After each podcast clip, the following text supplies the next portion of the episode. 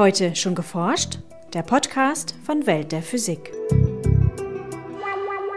Es ist schwierig, das jetzt in Zahlen auszudrücken, aber um sie zu stoppen, bräuchte man eben ungefähr so ein Lichtjahr Eisen. Sagt Karen Hagner über ihre Forschungsobjekte, die Neutrinos. Hier ist Welt der Physik mit Podcast Folge 62. Mein Name ist Maike Pollmann. Und ich bin Jens Kube. In unserem Schwerpunkt berichtet Irena Kamper über die Forschung an Neutrinos. In den Nachrichten geht es heute um den größten Saturnmond, dessen Atmosphäre neuen Experimenten zufolge wichtige Lebensbausteine enthalten könnte. Außerdem um elektrische Mikrobenhaare und um Kunststoffe, die sich wie Metalllegierungen verhalten.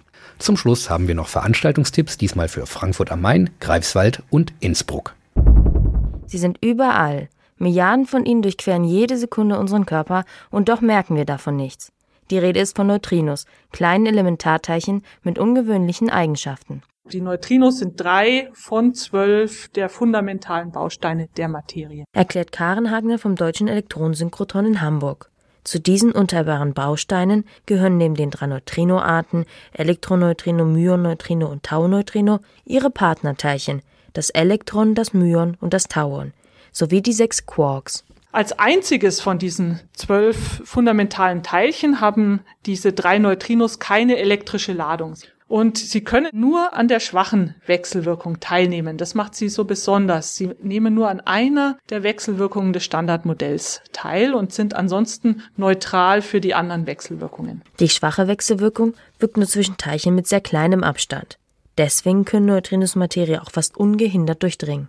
Es ist schwierig, das jetzt in Zahlen auszudrücken, aber um sie zu stoppen, bräuchte man eben ungefähr so ein Lichtjahr Eisen. Also sie gehen fast ungehindert durch die Erde durch, aber eben nur fast. Also äh, eines von ein paar Milliarden bleibt schon mal hängen. Neben den künstlichen Quellen wie Kernreaktoren und Teilchenbeschleunigern stehen den Forschern auch viele natürliche Quellen zur Verfügung.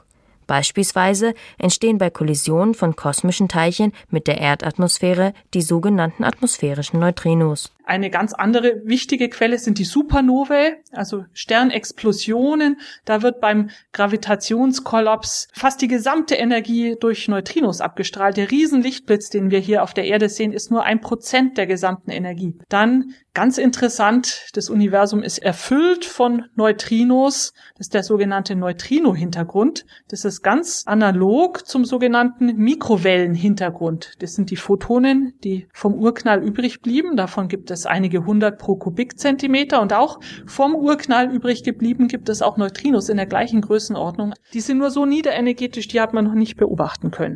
Eine weitere Quelle ist die Sonne. In ihrem Innern findet ständig Kernfusion statt, wobei Neutrinos freigesetzt werden.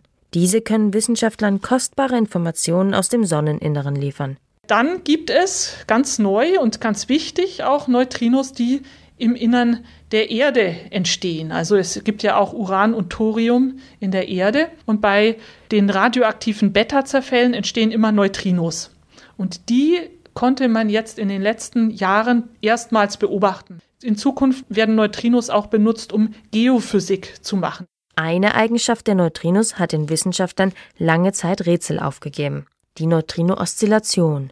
Neutrino-Oszillation ist ein quantenmechanischer Effekt und es heißt experimentell zunächst einmal nichts anderes, dass wenn man ein Elektron-Neutrino hat und es durchs Vakuum fliegen lässt, dann kann es sein, dass wenn man den Detektor in einem Kilometer Entfernung aufstellt, dass es dann zu einem Myonneutrino geworden ist. Und wieder einen Kilometer später misst der Detektor plötzlich, dieses Teilchen ist ein Elektroneutrino. Also man sagt, der Flavor, das ist eben diese Eigenschaft Elektron, Myon oder Tau, ändert sich. Mit dieser Theorie konnte erklärt werden, wieso zu wenig Elektronenneutrinos von der Sonne die Erde erreichen.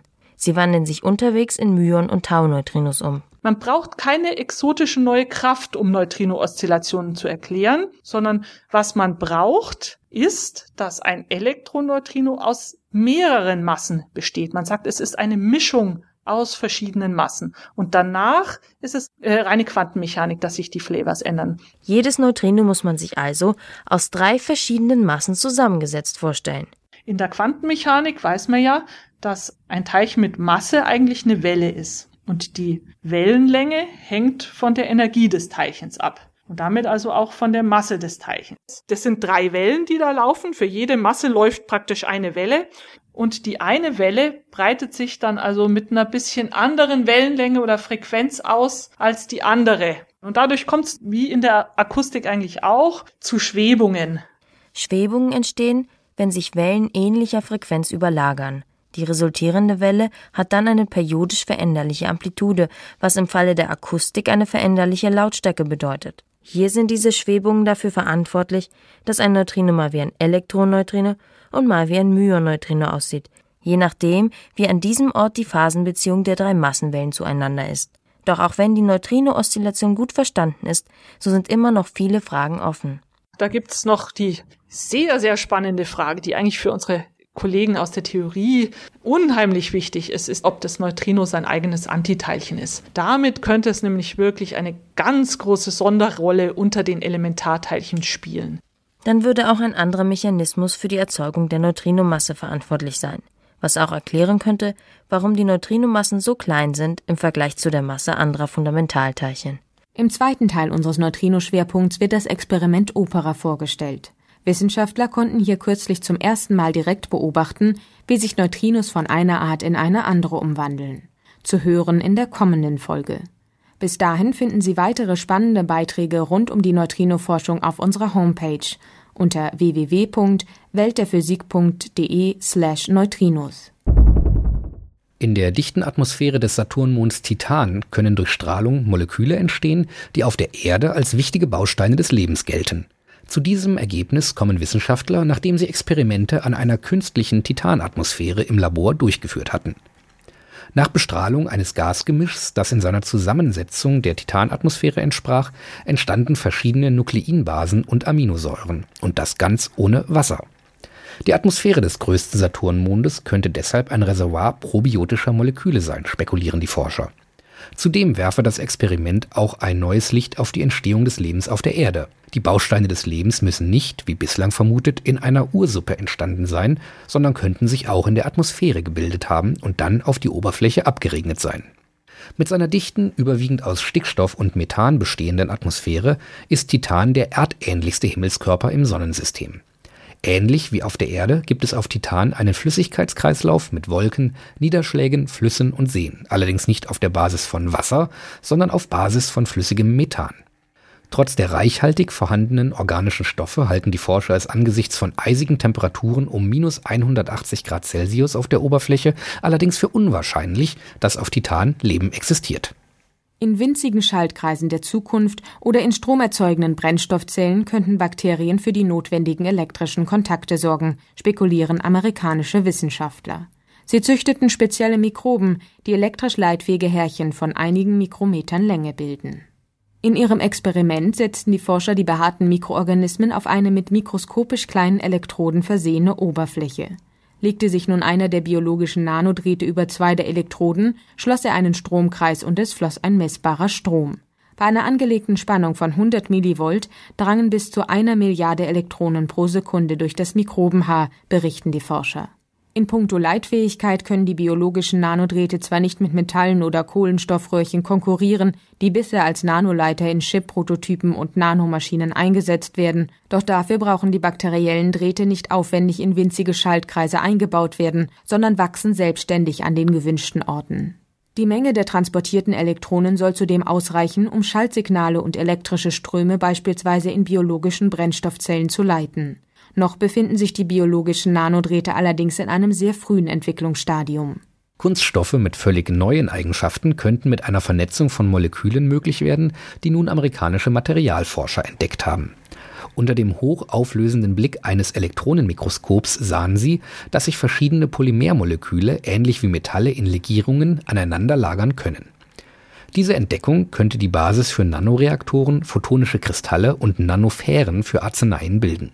Eigentlich verknüpfen sich die Ketten von Kunststoffmolekülen zu regelmäßig vernetzten Strukturen. Wichtig ist dabei die Packungsdichte der Moleküle, da sie wesentlich die Eigenschaften des Plastiks bestimmt. Die Wissenschaftler nutzten nun die Selbstordnungskräfte von Styrol, Ethylen und anderen Polymermolekülen. Sie bildeten eine stabile, bisher für Kunststoffe unbekannte Phase, in der sich riesige Makromoleküle mit einer hohen Packungsdichte formierten. Diese sogenannte Frank-Caspar-Phase konnte zuvor nur in Metalllegierungen beobachtet werden. Die Packungsdichte der Atome wird in diesem Zustand maximiert und ist deutlich dichter als bei den bisher beobachteten Kunststoffstrukturen. Bis diese neue Materialklasse jedoch zum Einsatz kommt, muss das Syntheseverfahren an größere Kunststoffmengen angepasst werden. Was ist Feinstaub? Wer oder was verursacht ihn und was hat er für gesundheitliche Wirkungen? Diese und weitere Fragen thematisieren Vorträge auf einem Kolloquium in Frankfurt am Main. Zudem bietet sich hier die Möglichkeit zur Diskussion mit den vortragenden Fachleuten. Am 27. Oktober von 14 bis 19 Uhr im Haus der Gesellschaft für Chemische Technik und Biotechnologie e.V. in der Theodor-Heuss-Allee 25 in Frankfurt am Main. Um Anmeldung wird gebeten. Anmeldeschluss ist der 25. Oktober. Im Rahmen der traditionellen Hochschulinformationstage der Universität Greifswald findet die zehnte lange Nacht der Physik statt. Auf dem Programm stehen unter anderem ein großes Quiz über das Abenteuer Physik, Experimente rund um Musik und Klang sowie ein Vortrag über die überraschende Physik von Sand, von Dünen bis zur Turbulenz. Am 28. Oktober von 18 bis 23 Uhr am Institut für Physik der Universität Greifswald. Physik-Nobelpreisträger Wolfgang Ketterle spricht in Innsbruck über seine Forschungen zu ultrakalter Quantenmaterie. In seinem Vortrag wird er über neue Formen der Materie berichten, die nur bei extrem tiefen Temperaturen existieren. Am 28. Oktober von 18.30 Uhr bis 20.30 Uhr in der Aula des Hauptgebäudes der Universität Innsbruck. Das war's für heute. Bleiben Sie wissenschaftlich und laden Sie uns auch nächstes Mal wieder herunter. Welt der Physik wird Ihnen präsentiert vom Bundesministerium für Bildung und Forschung und der Deutschen Physikalischen Gesellschaft.